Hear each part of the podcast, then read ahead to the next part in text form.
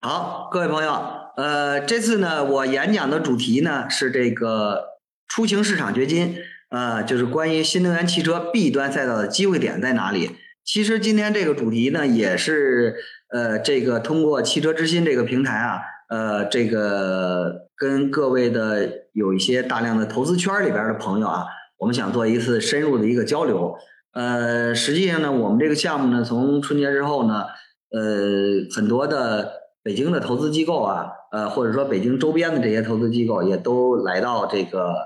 呃，这个我们公司来看过我们项目。当然啊，这个借这个平台，可能全国有一些很多的朋友啊，投资圈的朋友或者汽车行业赛道的朋友，呃，不太清楚我们合资汽车在干什么，或者说我们的产品理念是什么。呃，这个今天呢，借助这个平台，呃，我跟各位领导啊和朋友呢，也做一次简单的汇报和交流啊。这个再次感谢啊，大家来到这个平台啊，来听我这个讲解。好，那下面我们开始。首先来说呢，我们先说一下说一下这个国家政策。呃，从我们中国的国家政策呢，呃，实际上呃，对于新能源汽车这个领域，呃，实际上是非常看重的啊，也也定义成为我们这个国家的这个赛道。呃，尤其在这个 B 端车的领域啊，实际上出租车、网约车和租赁车这个市场。呃，看的比较重啊，提出了很多的优惠的政策啊，包括我们在全国的地方，呃，也提出了很多的政策。实际上呢，现在呢，在国内呢，已经好像大概有一二十个城市已经开始实施，像出租车、网约车啊，要求有一个纯电化的这么一个逐步实施的时间表啊。我们预估呢，在二零二五年的时候呢，可能这个会成为一个国内的。呃，核心城市或者说我们叫一二线城市的一个必然的发展趋势，在这种情况下呢，这个市场呢基本上就形成一个独立的市场。这是从国家的政策的角度来说来看待我们 B 端的这个市场啊。这个 B 端的市场呢，跟各位朋友再强调一下，实际上我们指的是出租车、网约车啊和公务租赁车这个领域啊，我们统称为 B 端这个市场。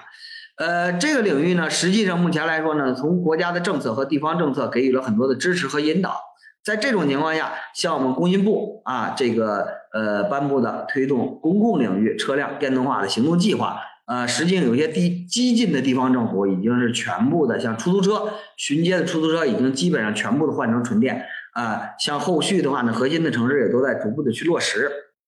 在这种情况下呢，国家又推出来了，就是巡网融合，就是巡街的出租车啊和网约车要融合，统一监管。呃，大概我印象当中应该是在一二月初吧。这种情况呢，八部委联合发文啊，这个网约车纳入政府监管的范围。这种情况呢，呃，实际上呢，那么对于国家的监管这个角度来说，是一个重大的利好，也指明了我们 B 端出行的发展方向。实际上就是新能源汽车加智能汽车，未来会是这个发展方向。同时，国家又开了一个呃非常引领性的一条路径啊，这个路径就指的是我们 Robotaxi 的。啊，这个商业化运营，实际上呢，呃，以我们国内的一些呃先行的啊这种无人驾驶的平台公司啊，比如说百度啊、蘑菇车联啊等等一系列这些行业巨头，去引领在国家各地方城市城市试点的去推广这种无人驾驶啊。实际上呢，这么样的话呢，在这个政策的引导下啊，那包括我们市场的需求之下呢，这个 B 端赛道目前来说呢。已经形成了一个独立的赛道。为什么这么样去讲呢？实际上，目前来说呢，我们中国的网约车的渗透率呢，现在才是百分之三，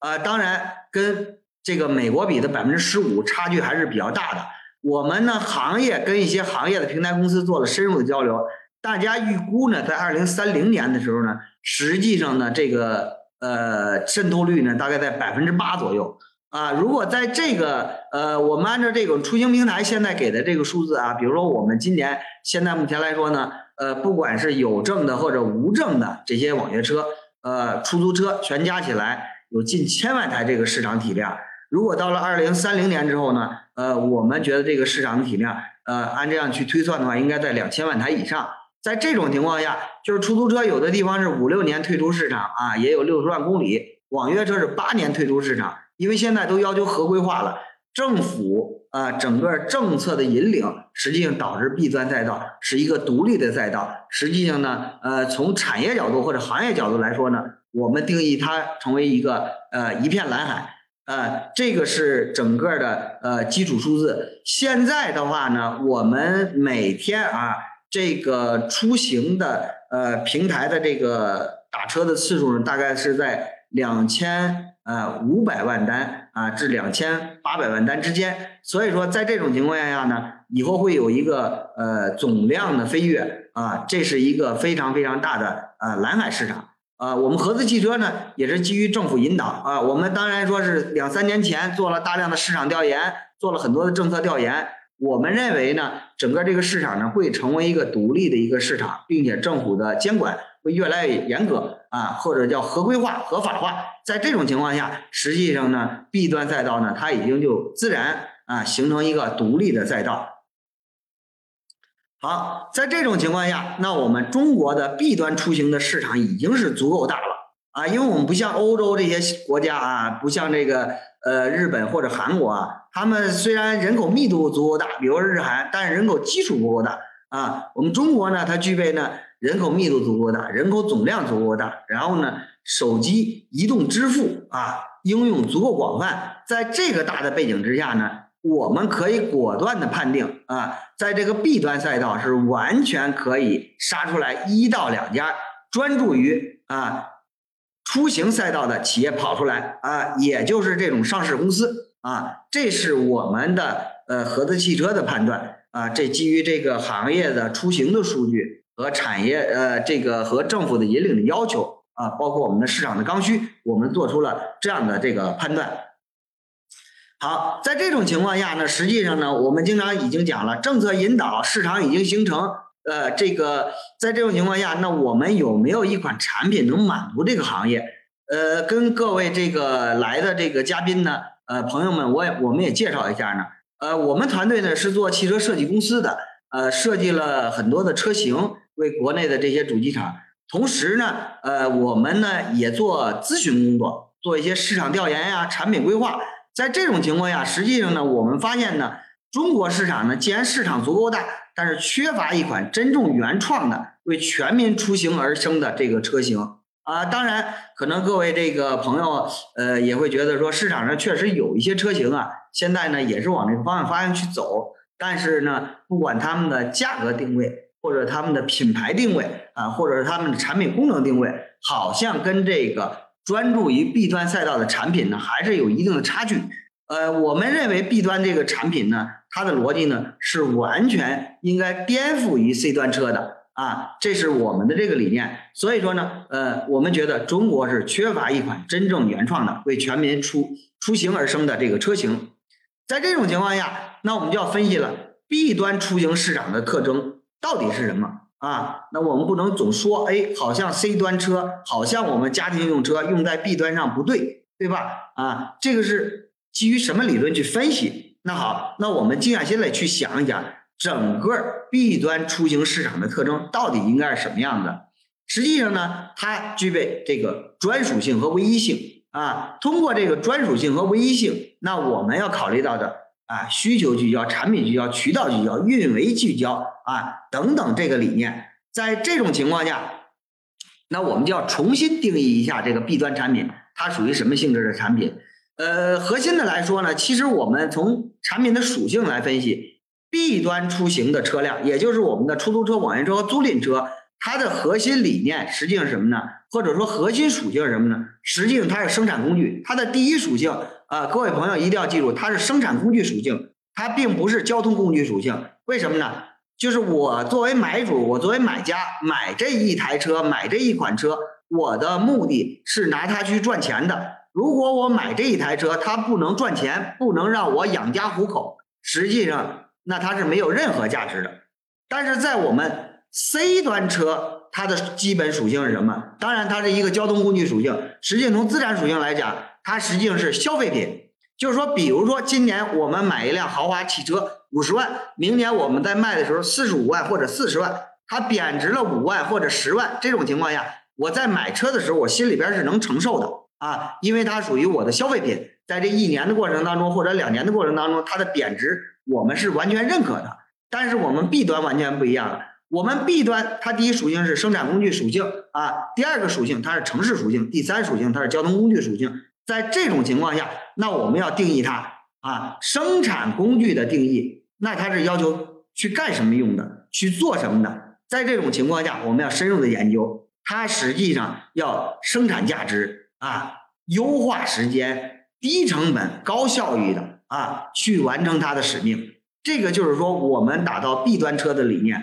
不要想我们车要具备这种豪华的性能、那种豪华的性能等等，这些都是次要的。首先来说，你保证运营平台和司机要先能开着你的车去赚钱啊。在这种情况下，说句实话，呃，我们就可能要开发一个新的平台，一个新的车型，一种新的商业模式啊，去实现、去应对这个市场。在这种情况下，那就是说了，我们整个 B 端车它的生产工具的属性就完全体现出来了。第二一点，那它就是它的社会属性。实际上呢，呃，我经常讲一个道理，就是我们每到一个城市啊，第一眼我们看到的是什么？各位朋友，我们实际上每到一个城市，不管你们坐飞机还是坐高铁，刚到一个城市，第一眼看到的应该就是出租车、网约车。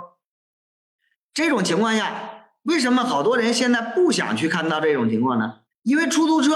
网约车现在很多城市成为老破旧、脏乱差的代名词，对吧？在这种情况下，实际上它已经不能体现出一个城市的名片啊，或者是不能体现出一个城市的属性。实际上，每一辆出租车和网约车在这一个城市里边，它都应该是一个流动的名片，是一个形象窗口啊，是一个智慧化的交通工具。啊，在这种情况下，那我们要真正去研究怎么能去匹配它，政府对它提出这种要求啊。实际上，我们说句实话，整个的出租车和网约车的司机群体啊，司机群体也是很重要的一个群体，它呢承载着整个城市运营，城市的运营，说句实话，能量运营、人员运营、物品运营啊，最核心的一点就是能量的呃人的出行，这里边实际上。这就是它的社会属性之一啊，它要考虑到啊智慧城市的形象名片啊，城市交通的精细化管理，城市监管的便民安全出行啊，包括城市智能化的交通推进等等等等一系列的价值体现。实际上，出租车、网约车它是非常非常重要的一个智能载体啊，这是它的社会化属性。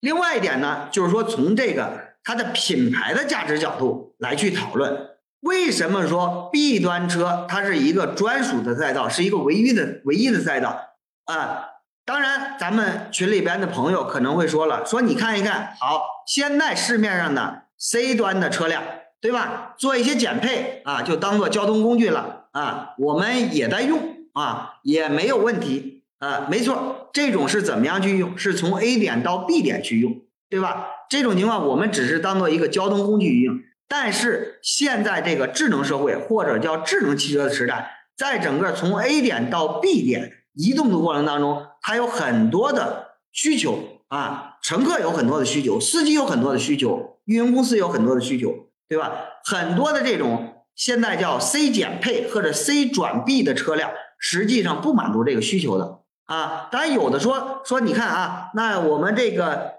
C 端、B 端不分家，有的车企就拿卖不动的车型投放到 B 端市场上。啊，从品牌的角度，这是一个错误的决定。如果你定义是一个 C 端的品牌，那你要专注做 C 端的市场，不要再出现拿这车卖不动的车辆投放到 B 端市场上。实际上，在国内呢，说句实话，呃，存在着这种情况啊。我们不说具体的品牌啊，呃，某一些合资品牌。它过度的依赖这个 B 端市场啊，他们靠他们的模块化设计呀，啊，这个批量生产呀，啊，减配做到极致啊，投放到 B 端市场，到最后反而影响到它的 C 端市场。就是我们合资汽车判断，C 端和 B 端客户不能在同一品牌上边实现。比如说一些高端的品牌，不要去想。啊，我们又兼顾 B 端市场做到很大量，C 端市场又做得很好，这两个是相悖的啊，一个是品牌向上，一个是品牌向下。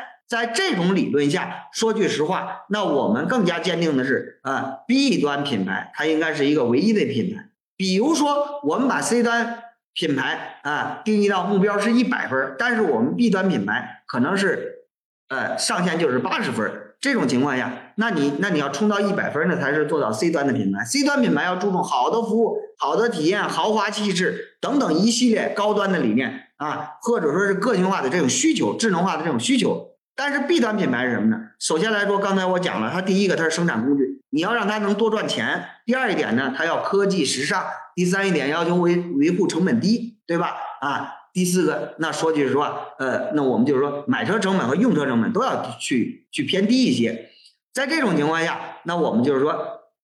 车企想要实现两条道路走路啊，B 端 C 端齐头并进是非常困难的啊，一不留神，只要你 B 端产品。你卖的市场投放量比较多了，你 C 端你品牌就要往下走，这种困局啊，所以说呢，B 端车型和 C 端车型是有差异性的，品牌的发展方向也是不太一样的啊，甚至是相背而行的啊，所以说呢，产品的专和精可能应该更容易被重视啊，也应该更容易啊这个去突破啊，这种情况下。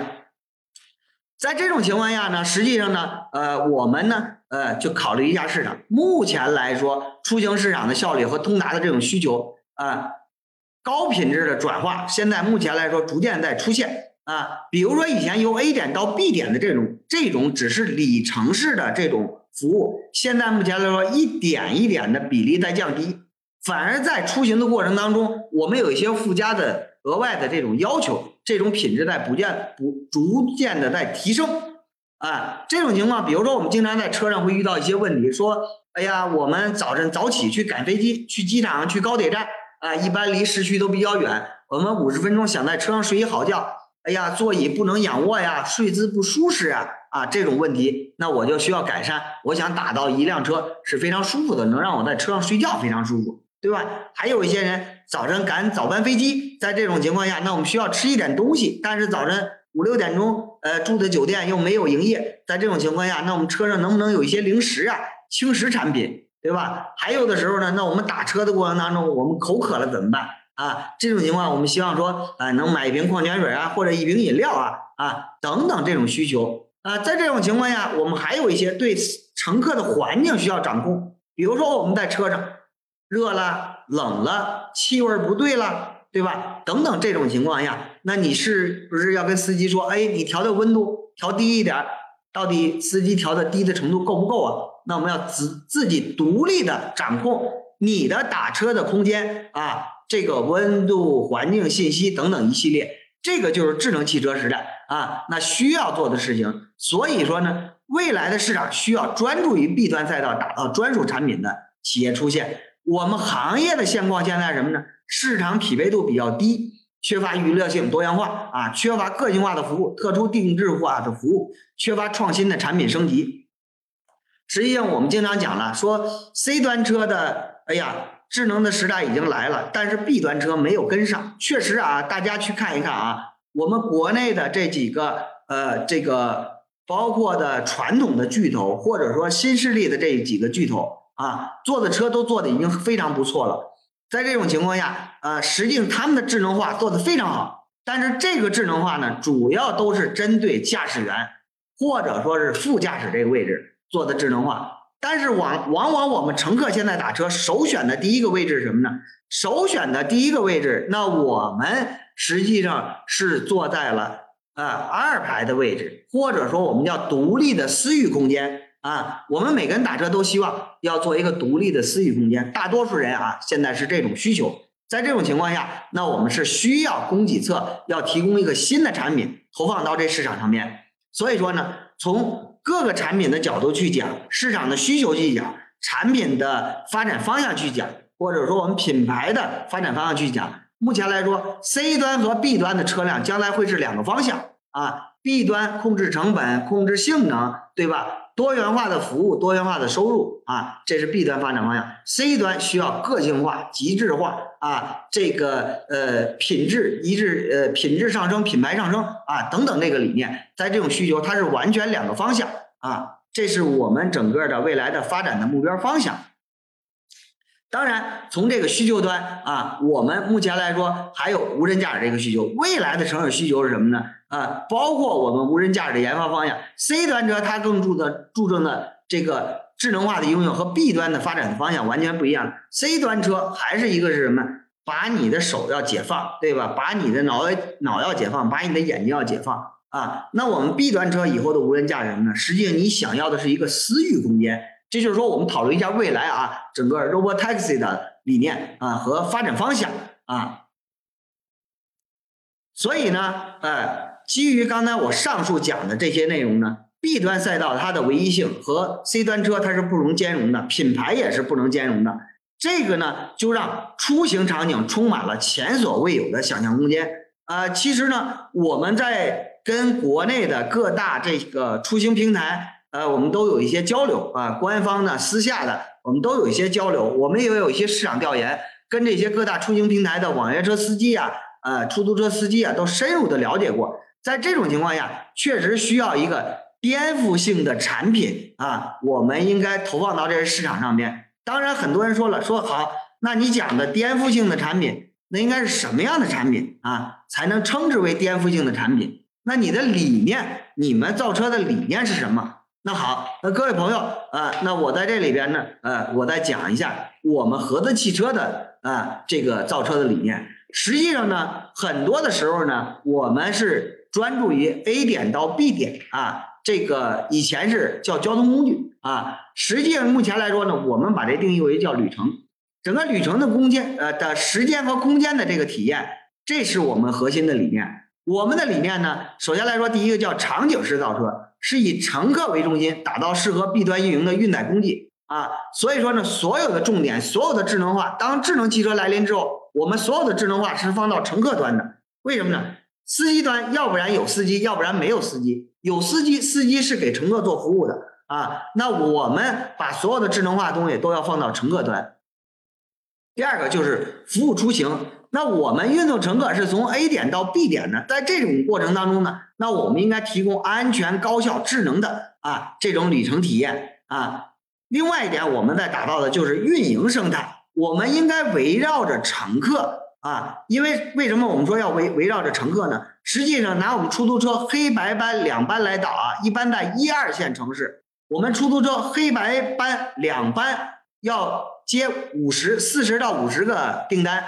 平均每一个订单上车的人次数是一点五人次，在这种情况下，每天一一台车就有六十人到七十五人啊上下这个车。在这种情况下，并且每一台车上车的时间呢啊黄金二十五分钟，密闭空间啊六十到七十五人次啊有这么一个黄金的二十五分钟。在这种情况下，实际上智能汽车时代就给整个的运营空间或者叫运营生态。啊，创造了非常好的想象空间。这个也就是我们经常讲的，要为乘客提供移动智能空间啊。我曾经在合资汽车的发布会上，我们呃讲过，我们希望打造的是未来智能出行的新物种。我们适用于 B 端出行赛道，B 端出行赛道，那它的刚需点其不仅仅是乘客和司机的关系，还包括运营平台、政府和城市，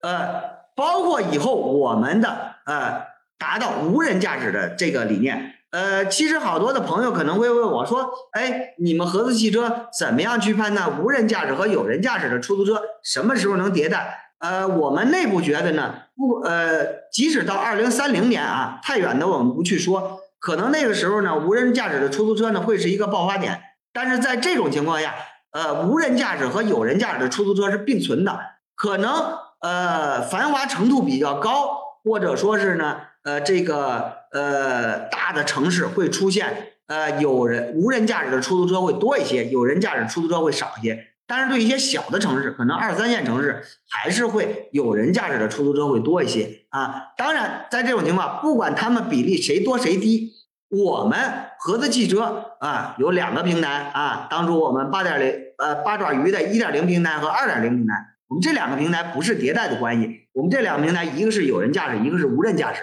啊，也就是我们的滑板底盘。所以说呢，在这种情况下，那我们要深入的啊去探讨整个包括未来有人驾驶和无人驾驶新的应用场景啊。实际上，如果我们展望到二零二八年到二零三零年啊，是一个变革的时代，在这个时候呢，它不单纯是从 A 点到 B 点的乘客移动的需求。还有可能从 B 点到 A 点的这种理念啊，还有可能我叫一台车，它就在当地为我做服务啊，我们一直在想做一个颠覆性的产品，这就是我们在设想的这个很多的产品理念，并且我们把这些市场需求及我们的市场的设想啊，完全融入到我们的产品上边啊。好，那讲了这么多呢，分析了市场，分析了政策啊，我们也分析了产品的发展方向。那我们合资汽车的战略布局怎么去应对现在的这个市场发展方向啊？包括说刚才我讲了，我们要做一款颠覆性的创新产品，那我们怎么去做啊？首先来说，我们刚才我讲了，我们有两个平台，一个平台那就是有人驾驶平台，第二个平台就是无人驾驶平台啊。我们有人驾驶平台，我们的目标就是。快速量产啊，占有这个空白需求市场。第二个无人驾驶平台呢，那我们的理念就是深化布局，打造全新的这个出行生态啊。实际上我要讲一下啊，我们无人驾驶，我们只做无人驾驶汽车，不做无人驾驶系统，因为我们的核心理念什么呢？是做城市智能出行的服务商。我们为很多的出行平台啊，包括这个自动驾驶系统公司去做服务的啊，这是我们的这个理念。那好，那我先重点说一下我们有人驾驶的这个战略布局。我们的理念呢，打叫打造啊第三智能移动空间啊，这就是我们的理念。不要把这个产品想象成一个车。如果我们想象成一个车，我们就会想到很多经典的产品啊，奔驰呀、宝马呀、奥迪呀、丰田呀啊等等一系列经典的车型。我们的理念呢，希望造一个盒子，移动的盒子。那这盒子。那怎么去造？你还要符合车规机的要求，这就是我们造车的理念。说的简单一点，就是有我们专属的滑板底盘，加上我们百变车身，再加上我们乘客的智能座舱啊。我们讲的智能座舱是乘客端的智能座舱，然后再加上刚才我讲的我们的运营场景，这才是我们有人驾驶的这个理念。其实各位朋友啊，各位这个这个领导可以看到了，在这个时候呢。呃，我我们就看到了，它和 C 端车的造车理念是完全不一样的。C 端车实际上是它的理念什么呢？呃，这个呃，别人有的我也要有，别人没有的我还要有。在这种情况下呢，那我们要不断找很多的创新点。但是 B 端车在这种情况，它只要把框架搭好，在这框架里边，我们做到成本极致和质量极致就是最好的。啊，这个产品，所以这种情况下啊，就是说我们要做创新性的科技服务性体验啊，重新定义未来出行啊，这是我们这个理念。那好，那我们首先来说说了一下我们这个平台啊啊，因为我们还是按照传统的汽车人的这种方式啊，这个呢，说句实话，整个传统的这个汽车的，我们还是要先讲平台。这就是好多人在说，哎，你们讲了很多，你们合资汽车的平台和其他的平台有没有什么区别？其实，呃，在这个圈，呃，咱们现在群里边的很多的朋友啊，呃，大多数都是汽车圈的朋友，大家很明白，呃，就是一层窗户纸，它只是一个平台的理念不同，但是从核心技术角度是出发点是不同的。比如说我们 C 端的平台啊，它要求的发展方向是每一个车的定位是完全不同的，但是我们 B 端车的平台。它的核心的理念是什么呢？我刚才讲了，B 端车是为乘客做服务的。那首先来说，我们既然要了很多的功能，那我们就要要空间，要空间才能加硬件，加硬件才能加软件，然后才能加服务啊，这种理念。所以在这种情况下，我们尽可能的把我们的平台的轴距拉大啊，把前悬变短，把后悬变短。在这种情况下，然后我们再选择了我们标准的。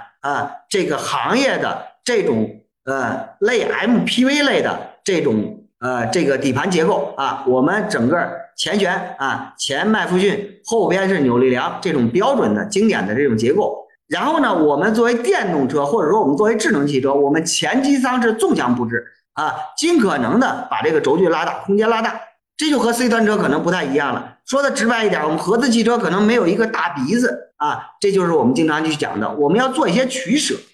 这个模块化的设计呢，实际上我们的轴距，各位领导可以，各位朋友可以看一下啊。就我们的轴距，呃，我们这平台最小就是二七五零，最大能到三幺零零。当然，很多 C 端轿车的乘用车的平台，它的平台可能会变得很小。在这种情况下，说句实话，我们尽可能的要把它做到极致。啊，那把这空间做到极致了之后呢，我们就可以真三排座位的空间布置。在这种情况下，那我们就能作为我们全球首创的 L 型三排五座布局啊，这个也让我们有了空间之后，就能考虑到满足 B 端出行在平台上边要做一些加减法啊，很多 C 端车的功能的冗余，我们全给它拿掉，全给它取缔掉，这就是我们这个理念。同时，我们这个平台上面要具备线控转向和线控制动的升级窗口啊，满足未来的自动驾驶的需求。这就是我们整个的 BM 的一点零的这个平台。当然，讲完平台之后，那我们讲一下我们布局空间。各位朋友可以看一下啊，能看一下我们的鼠标。像我们车上啊，可以不动座椅的情况下，能轮椅上车啊，能轮椅上车啊，能这个婴呃婴儿车上车。啊，然后同时我们滑板能上车，然后呢，我们这个三排五座啊，你们可以看一下，我们车内啊四米五的车长能做到三排五座，三排第一排一个座位，第二排一个座位，第三排三个座位，C 位座椅在第三排，可以仰角四十五度，也就是大家常说的零重力座椅啊。我们为了能满足很好的睡觉啊，然后呢，我们车内还有司机的生活舱睡袋啊，因为我们车内。我们第一排一个座椅，第二排一个座椅，这样导致三排的进深实际上导我们能做到两米一左右。这么样，司机在充电呀，或者晚上不能回家的时候，偶尔在车内能休息休息啊。这个这是我们整个座舱的这个理念啊，包括我们整个未来的整个的智能座舱的嗨度系统。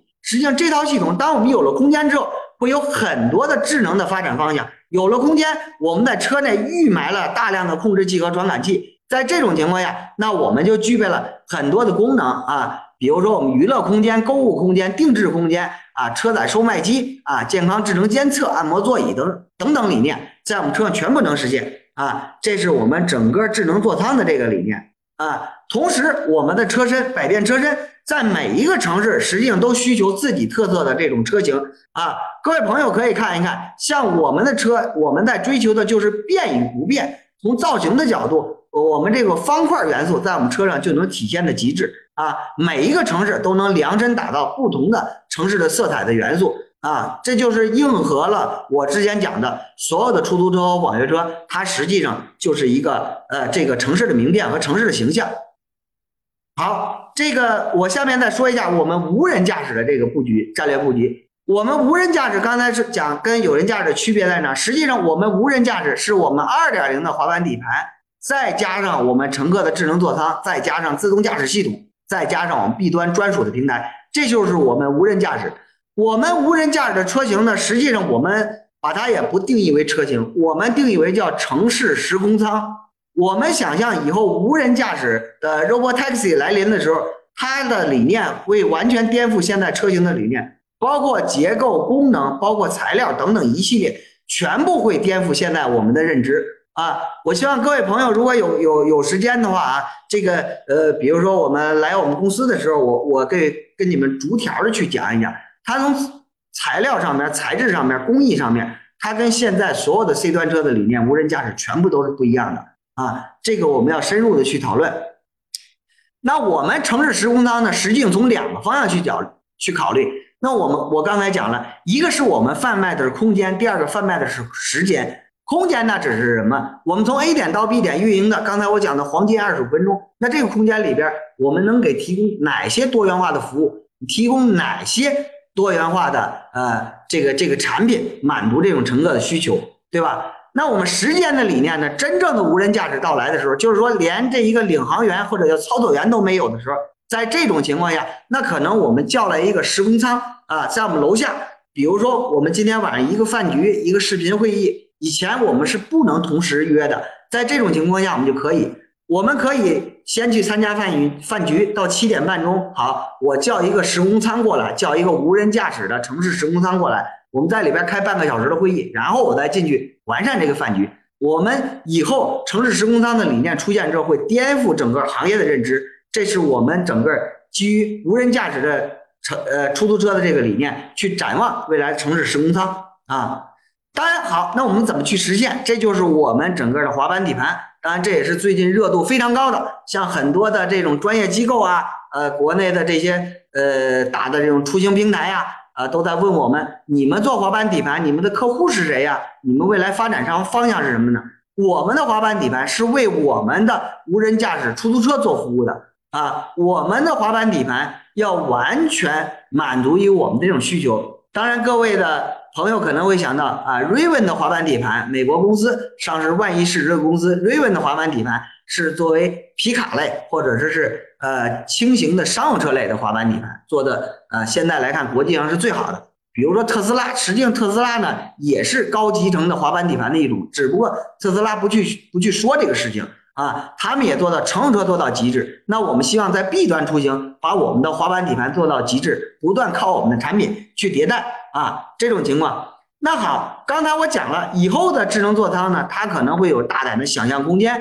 比如说座椅的摆放位置。比如说桌内会呃这个舱内会有桌椅啊，会有大屏啊等等一系列的会有贩卖机等等啊这种一系列智能座舱理念。那我们对很多的出行平台，我们开发这款车呢，现在我们调研全中国一百八十九家的这个呃自动驾驶公呃系统公司啊，他们的需求呢啊无非大概都是摄像头加上四种雷达波啊这个加四种雷达，这四种雷达的安装位置。百分之九十以上，大家都是固定的或者叫类似的。我们做一款标准车型啊，满足他们的需求。以后他们的自动驾驶系统的硬件装到我们车上，软件直接跟我们对接就可以了。实行了不同品牌的啊这个自动驾驶系统的城市时空舱这个理念啊。当然，我们智能座舱以后我们的 h 度系统还在还得还会不断的迭代，它会优于现在这个有人驾驶的出租车的智能座舱。啊，这个需求的话呢，它是非常广泛的。我们现在的思想也是发发发散的啊，不断的去优化。啊，我们现在目前来说呢，呃，这个呢是处于这个行业处于一点零这个阶段啊，一点零这个阶段呢，可能就是拿过一台车，我们去改造啊，成本基本上买一台车的成本加上三十万改造出来，这个是不符合市场需求的。我们经常在讲，就是说。未来的 Robotaxi 不等于传统汽车加上线控雷达，也不等于 C 端的 L 四或者 L 五加上运营系统啊，这是我们整个定义的发展方向。未来我们现在做的车型是二点零的这个发展方向，我们在二八年左右，我们的车量产落地的时候，实际做的是三点零阶段啊，它更会有成本优势和可靠性及多元化的服务及多元化的市场啊，这是我们的这个理念。那好，那讲到这么多，实际上目前来说啊，因为因为今天这个呃各位的这个朋友的时间也比较紧啊，那我就是可能有些朋友呢，呃是后进入我们这个平台的，那我强调一下，说合资汽车在做什么事情？我们在做智能的出行工具啊，有人的我们叫做第三呃呃这个智能移动空间，无人的我们叫智能城市时空舱。那我们的终极目标是什么呢？我们是要挑战每公里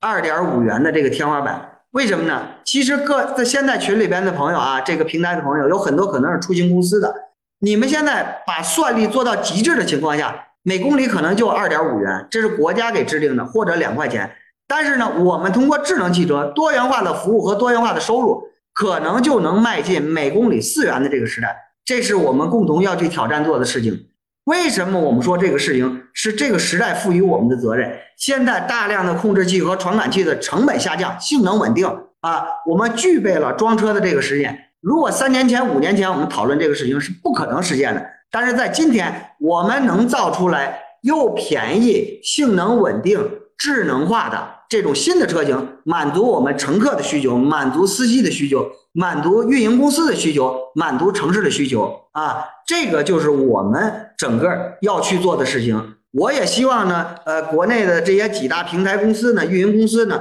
多多的跟我们沟通，多多的跟我们合作。我们希望把你们的需求放入到我们这个车型上边，以后更好的为你们平台去做服务，为乘客去做服务，满足乘客需求的同时，我们能赚取更多的这个利润。当然，这个利润是按照需求来来来来给提供的啊。如果没有需求，在我们车上乘车就是最简单的这个基础的里程费用啊。这是我们啊整个的这个理念。那也就是说，最后我总结一下我们合资汽车的愿景啊。我们合资汽车的愿景是什么呢？就是刚才我讲了，不单纯是只考虑为乘客和司机去做服务，我们更要考虑运营平台和城市。这四个点。乘客、司机、运营平台和城市这四个点是平行的关系。啊，它不存在着谁主谁次谁先谁后，因为它们是一个共生的生态链，我们要都考虑他们这种呃这种刚性的需求。啊，所以说呢，我们的理念以创新性的科技服务体验引领未来出行，我们的目标要成为 B 端赛道的世界级的品牌。啊。很多的时候，有些人在讲说，你们合资汽车发展到一定程度，是不是考虑 C 端产品？我今天在这里边明确的告诉各位朋友。我们合资汽车品牌是专注一个 B 端赛道的品牌，我们永远是要考虑为 B 端做服务的啊，这个是我们的呃创立合资汽车的这个宗旨啊，这是我呃今天呢，因为我演讲的时间呢基本上四十分钟啊，这个呃我基本上按照这个时间执行啊，下边呢呃因为今天咱们这场呃交流会呢还有二十分钟的时间，我希望呢呃各位群里的朋友啊。你们可以提问一下啊，然后这个我们我我尽可能的多回答一些大家的这个问题啊，好不好啊？包括后来的这个朋友，呃，有些朋友如果没听到我这个这个前期的这个交流啊，或者讲的这个稿子，我们这个平台也可以呃后续的循环播放的啊，录播的这种情况。好，那个希望大家多多提提问题啊。好，呃，这个朋友提到这个问题。呃，我们确实是专属这个 B 端赛道啊。我们作为一个 B 端赛道品牌，呃，那我们如何打造一款爆款产品啊，或者说是网红产品来占领市场？这个市场确实啊，目前来说啊，呃，群雄逐鹿啊，大家都用 C 减 B，呃，C 减配或者 C 转 B 的这种产品投放到这市场上边，给了我们做爆款的这个机会。呃，这个首先来说呢，我要先说一下我们造车理念。呃，我们的车型呢不是特别多。呃，整个平台呢规划的就是三款车型，实际上前期我们可能投放的就是两款车型。呃，我们的产品逻辑的话呢，就是单品爆款。呃，什么叫爆款产品？我客观的啊讲一下。呃，其实呃，我们可以说啊，客观在市场上现在存在的爆款产品，我们呃拿销量数字来说啊，比如说我们国内的自主品牌五菱宏光 mini EV 这款车啊，我们定义它就是爆款产品，一个月销量三四万台。啊，对吧？这是一爆款产品。比如说我们国内的啊，呃，伟大的长城汽车公司，对吧？这个做的坦克三百也是爆款品牌。身边很多朋友要等车等很长的时间才能买到车。比如说啊，我们这新势力啊，魏小李里边的理想汽车的理想 ONE 这个车型啊，三十几万的车型呢，然后呢，每月能卖到一万多台，这也是爆款车型。啊，再比如说我们全球的这个经典的典范啊，特斯拉啊，当然它的两款车型都是卖到这个两三万每月，在中国市场啊，这个都是爆款车型。那我们说句实话，爆款车型来说呢，我们我自己是这样理解的：首先来说，呃，要把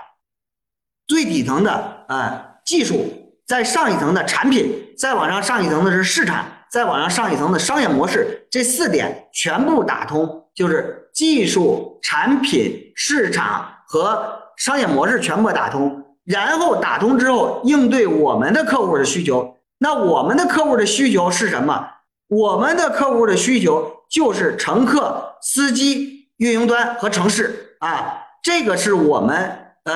这个这个这个这个要去满足的这个需求。所以说呢，满足他们需求，按照四个层次不断的去打磨，不断去实现。我相信我们把。成本和质量控制住，肯定能打造出爆款产品啊。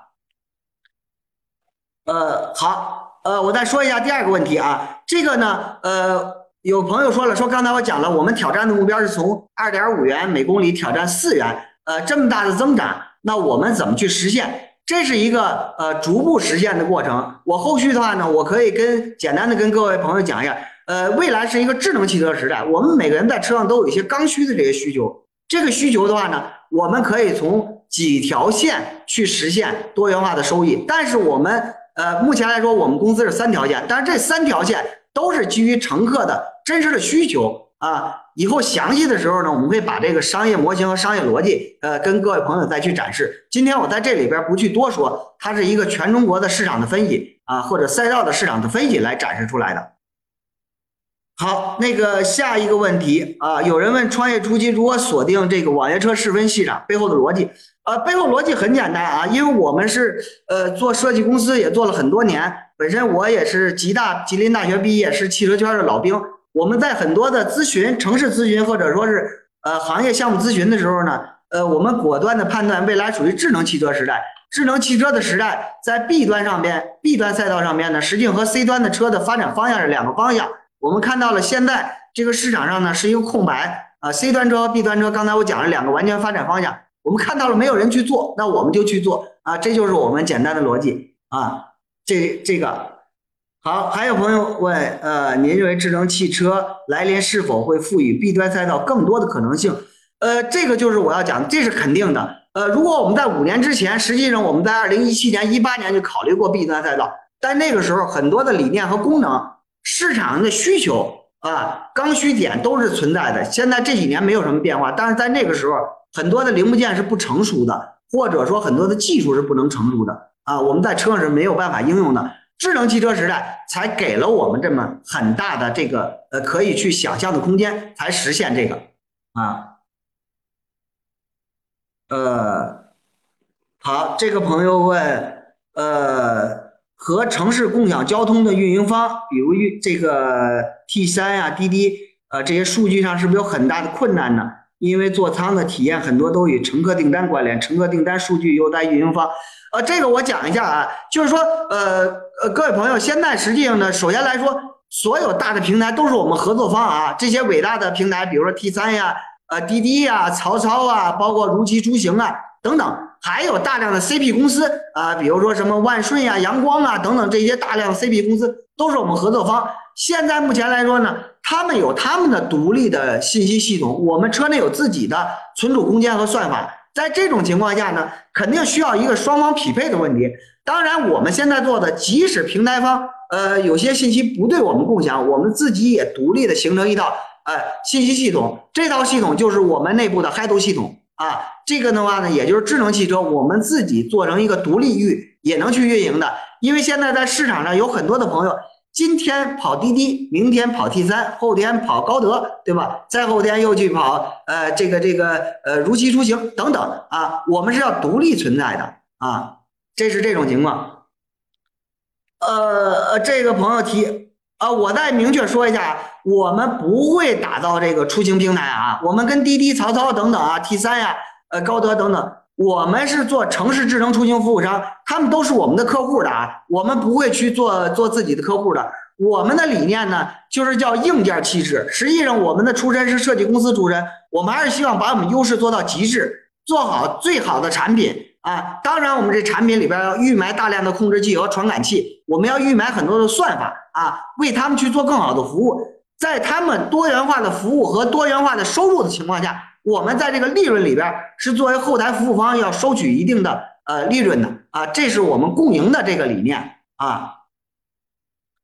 呃，合资汽车生产线，呃，这个。明年三季度，目前来说，我们没有这个公开过这个三季度能量产啊。我们是呃在去年发布会的时候讲了一下，我们最快呢是明年底啊。但是现在目前来说呢，我们整个代工工厂这个事情，或者说我们叫合作工厂这事情，我们应该在呃五六月份近期吧会跟大家公布。呃，因为呢合作的对方呢可能都是一些上市公司啊或者国内巨头。我们不再便于在这里边说啊，但是呢，如果你们是投资机构，没关系啊，你们可以调研，我们可以把真实情况跟你们去讲。但如果说我们是未来的用户呢，可以跟讲一下，整个现在目前来说，呃，疫情这一两个月啊，呃，确实耽误了这一两个月啊，这个这个实话实说啊，真实状态，国内的汽车圈都是这个样子啊，我们讲的也比较直白啊，这是这个问题。好，各位朋友，看看还有哪些问题啊？我看一看还有哪个问题给给漏掉了啊？呃，这个这几个问题我基本都回答了。呃，另外一点的话呢，我也可以再展望一下，就是说我们整个未来出行的这个 B 端赛道这个场景，呃，这个场景呢，实际上一定是多方共赢的一个场景。其实可能各位朋友，你们刚才问了这几个问题啊。就是大家总在担心我们合资汽车的出现会触碰了谁的利益，其实没有触碰到谁的利益。乘客呢是多元化的这个服务了啊，然后呢，那我们呢平台公司也是多元化的收入啊，包括我们政府呢有一款新的车型能代表政府呃政府的形象，这就是我们希望的这个理念啊。呃，好，一个朋友问我说，未来的如果考虑降本，呃，车型规模化后定价是多少？呃，我们首款车型呃 B M 四百呢，这个定价呢，我们肯定在同平台里边呢，呃是要做到相对比较低的理念。呃，我也可以简单透露一下，肯定是在十三万以内。呃，到底说我们是是这个具体是多少呢？呃，我们等我们在今年的九月份左右，我们会有一个呃价格发布。呃，但是我说一点，成本啊，所有整车成本呢，不是说降本降出来的，实际上是设计出来的。当我们在设计的时候呢，啊，这个呢，呃，会呃，就是把成本标定好啊，把质量控制好，那我们基本上用设定目标来去做出来就是可以的啊。这是我要是。呃，纠正一点，成本不是降本降出来的。啊，这一个朋友在问，呃，新能源汽车销量大幅上涨，会不会造成国内代工生产线的合作成本大幅上升？呃，合作的成本没有上升啊，合作的范围确实是减小了。呃，实话实说啊，在去年，呃，我们十月份、十一月份跟我们谈合作的企业可能有十几家啊，现在大概在五六家嘛，这种情况。啊，这种情况，当然我们会选择匹配度跟我们最高的啊，这个我们也在深入的在探讨啊。我们相信跟我们我们选择的跟我们合作的公司肯定是呃最理解我们的公司，或者说是最伟大的公司啊。这个这是我们这个理念。满足多呃同一个造型设计能够满足多样化的品牌客户需求吗？涂装的作用应该也是有限。呃，它是这种理念啊，就是说我刚才讲了这个。呃，我们这个这个朋友问的，呃，就是说我们代表一个城市元素，不光只是涂装的元素。呃，如果你们看刚才我的产品，我们车内有一块十五点六寸的大屏，不是司机驾驶位大屏啊，是 C 端 C 位座椅的我们车内的这个大屏。这个大屏里边体现的元素，比如开机啊，展示的内容或者宣传片，也是城市的文化和理念。不只是单纯的、单纯的一个城市的理念啊，这个喷涂的这个理念，喷涂只是一部分啊。当然说呢，我们希望尽可能的多元化的元素能体现出城市的特色和城市的这个理念。呃，目前规划的车型，我们整个一个平台就是三款车型：B M 二百、B M 四百和 B M 六百啊，这个三款车型啊，这是我们现在规划的车型，优先投入两款车型啊，这是我们的车型计划。呃。好，一个朋友问我，刚才说了，自动驾驶系统完全自研还是考虑与第三方合作？呃，这个朋友我明确说一下，我们不做自动驾驶系统，我们希望为全中国一百八十九家做自动驾驶公司匹配自动驾驶汽车，同时我们的车内有我们的商业化或者智能化的空间啊，这就是我们车啊加我们的智能化的呃智能座舱，这是我们去做的，然后我们做一个模块化的匹配车型。匹配国内的所有的这些自动驾驶公司，现在呢跟我们洽谈呢也有十几家的呃这个自动驾驶系统公司，呃把他们的需求都提供给我们了，也借着这个平台啊，更多的这种做自动驾驶的公司也可以来找我们谈这种需求合作。我们希望把我们这车做到完全开源啊模块化的这个状态。呃，好，这一个朋友问我们的融资进展，目前估值呃融资规划呃融资规划啊。这个彼岸这个朋友，这个这个融资这个，我们今天在这里边不讲了。呃，我希望那个你们可以上我们的公众账号啊，呃，联系我们的人员啊，我们到时候详细再说啊。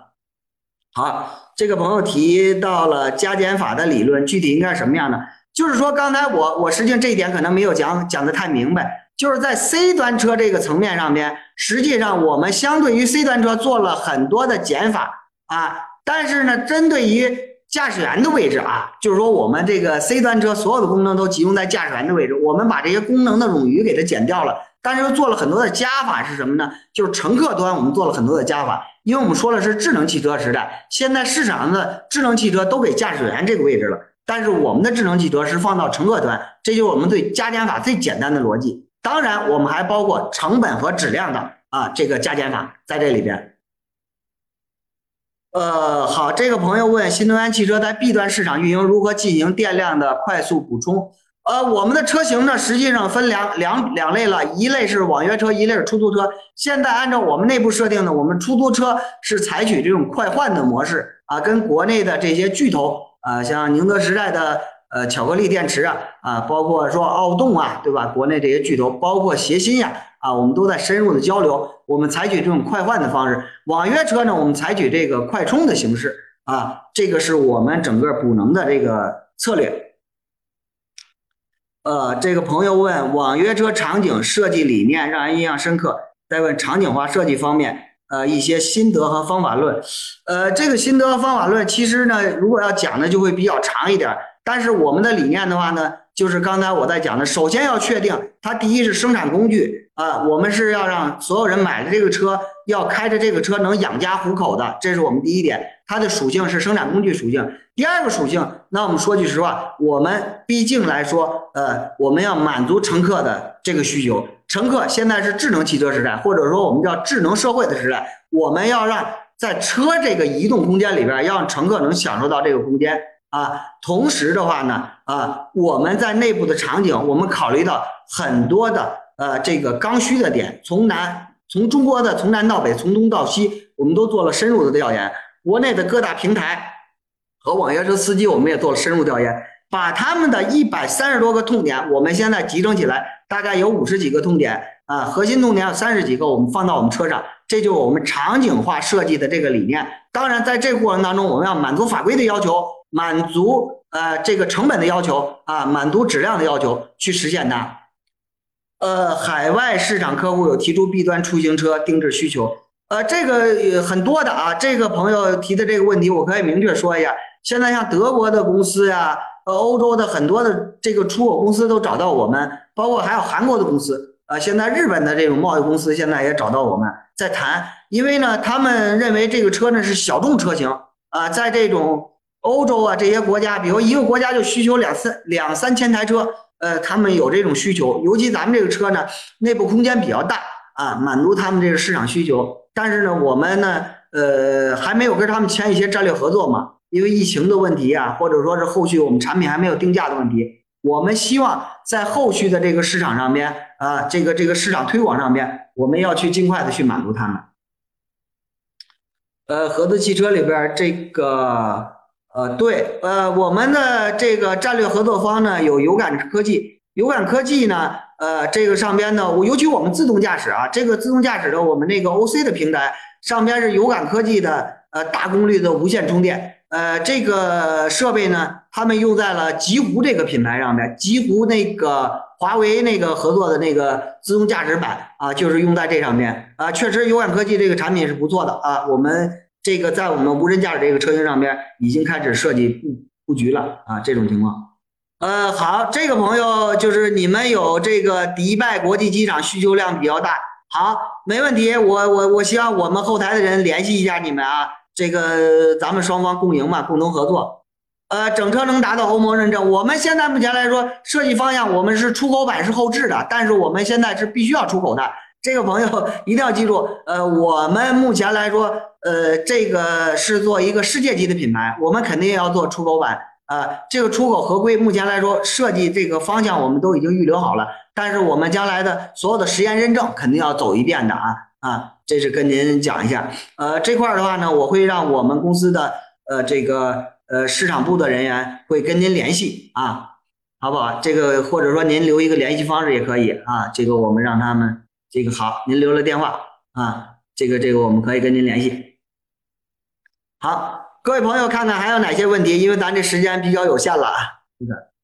嗯，那好吧，那各位朋友，基本上今天就到这里啊。这个我们还是按照主办方的一个要求，我们比较守时一点啊。呃，感谢呢各位朋友跟我们再深入的去交流啊。好，我们公司现在目前来说是三百多人的这种规模，属于初创的初创的这种状态啊。这个。好多呃没有办法交流全啊，这个我希望后续的话呢，可以联系我们主办方或者跟我们团队，咱们再深入的交流。好，今天我们就尽量别超时啊，感谢大家啊，感谢各位朋友啊，欢迎关注我们合资汽车项目啊，感谢感谢。